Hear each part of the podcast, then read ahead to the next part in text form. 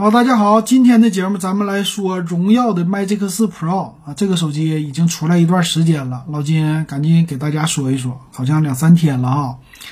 啊，这个手机呢，它这次主打叫 Muse 之眼，嗯，深邃之美。什么是 Muse 之眼呢？就是在后边它排列的，排列的话是一个大的、非常大的圆环。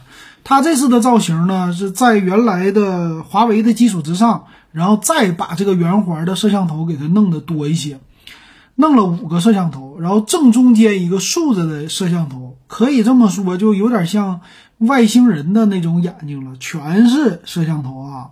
这个叫缪斯之眼，在正中间啊，说是深邃，应该是应该是潜望式镜头，是不是？然后前面呢，机身它是屏幕两边的曲面的机身，左上角是两个摄像头，其实还是以前华为的那个样子，非常的传统啊，华非常的华为，不能说非常传统。那屏幕呢，这次也是挺好的吧？啊，他看看官方怎么说啊？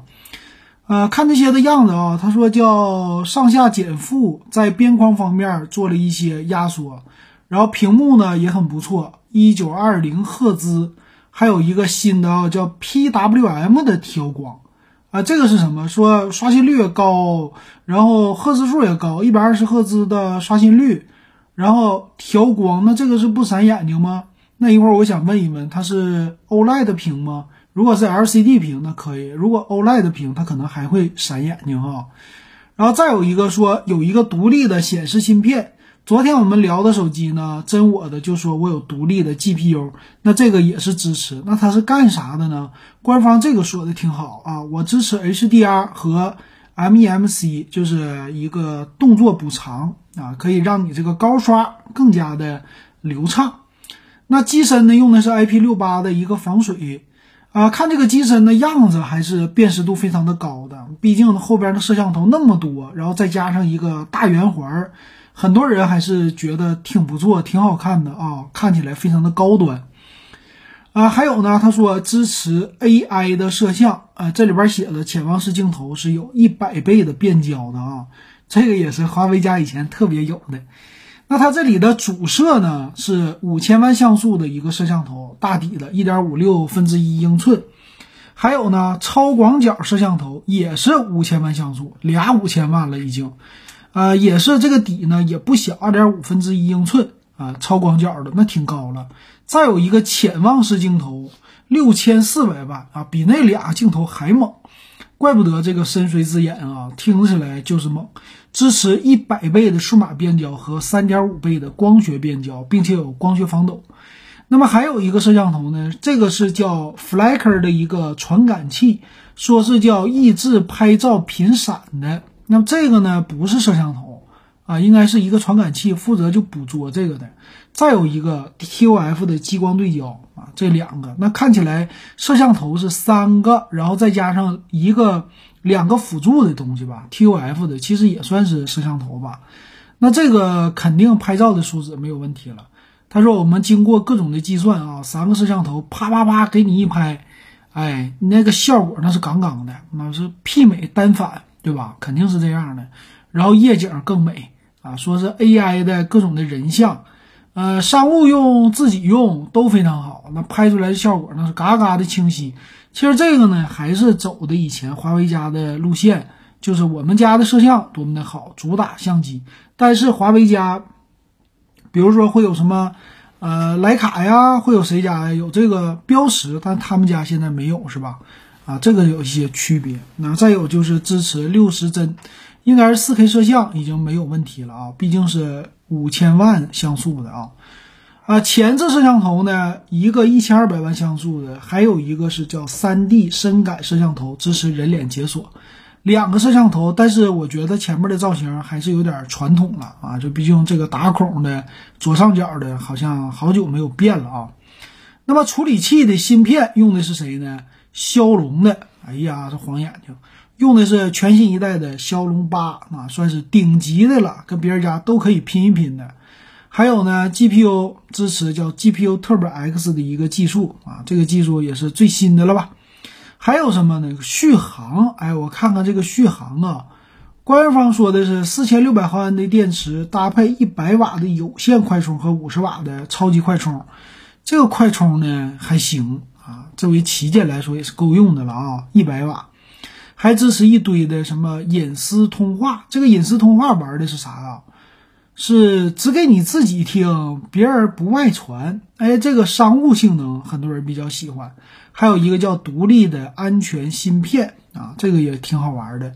主打安全了，嗯，这个是不是 TPM 啊？不是的啊，它这个主打安全的话，让我想起了黑莓啊。其实苹果也有专门的主主打的这个安全芯片，比如说 T 一啊。那机身的外观呢，还是非常的传统啊，不觉得它有太新的这个外观啊，全新的设计语言是没有的。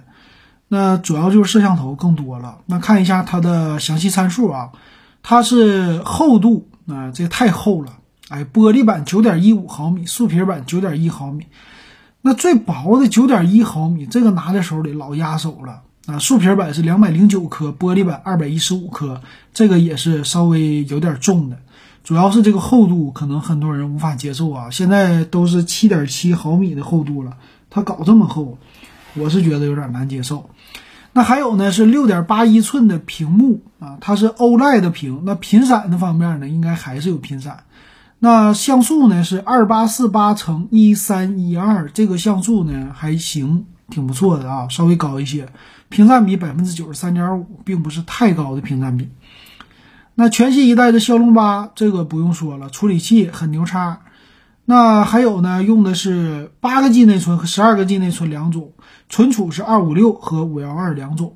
那么后置的摄像头呢有三个啊，官方说三摄，支持四 K 的摄像。光学防抖，还有一个是一百倍的数码变焦，嗯，这也是挺高的了。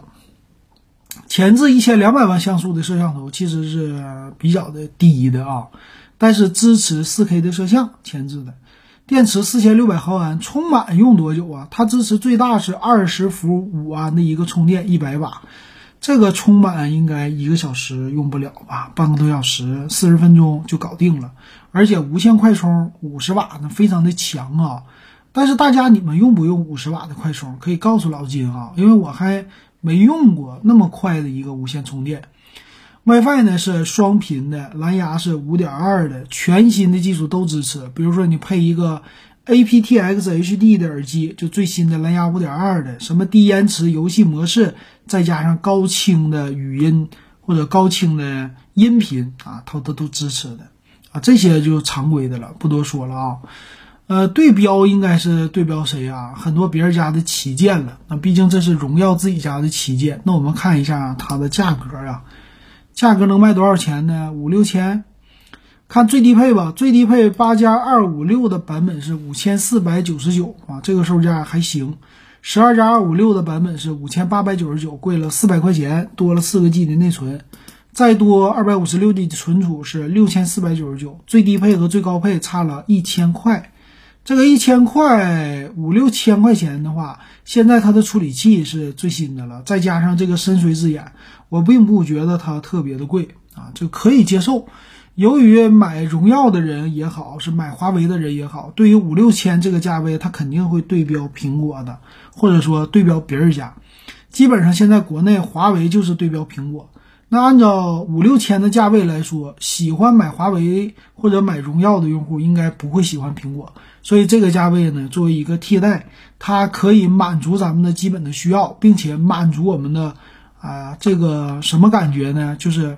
荣誉感，那毕竟现在已经是旗舰级，都拉满了，呃，处理器也是满的，拍照也是满的，其他的唯一缺点就是厚度了，别的都是挺不错的。那买哪个版本呢？我建议啊，上十二加二五六就花五千八百九十九，五千四百九十九这个也可以接受，毕竟价位的还不算是特别的贵，跟 iPhone 比还算便宜的了啊。行，那你会不会买这个机器呢？欢迎告诉老金，咱们今天就说到这儿。